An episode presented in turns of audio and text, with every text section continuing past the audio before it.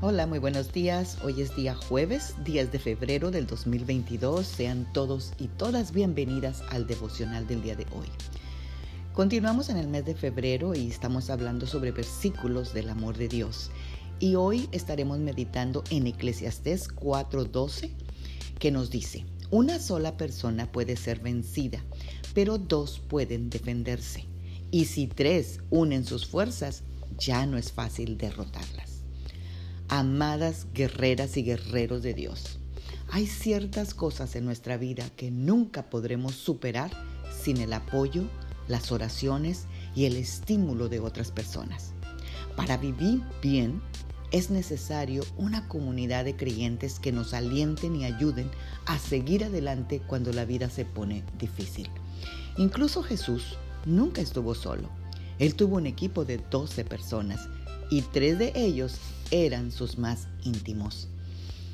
Si caminamos por esta vida solos, es más probable que seamos vencidos.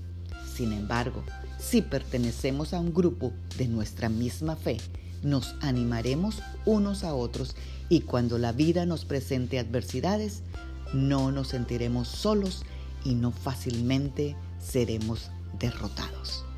Oremos esta mañana para que Dios nos establezca en un grupo de comunidad de creyentes de una misma fe para poder apoyarnos unos a otros. Padre, en el nombre de Cristo Jesús, te damos gracias, Señor, por esta mañana. Te damos gracias, Padre Celestial, porque sé que estás con nosotros y nunca nos dejarás.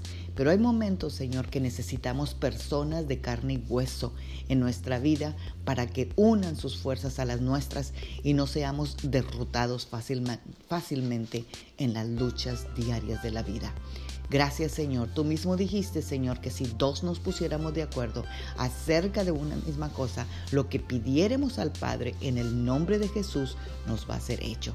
Así que Señor, tú nunca nos diseñaste para vivir solos, siempre para vivir en comunidad.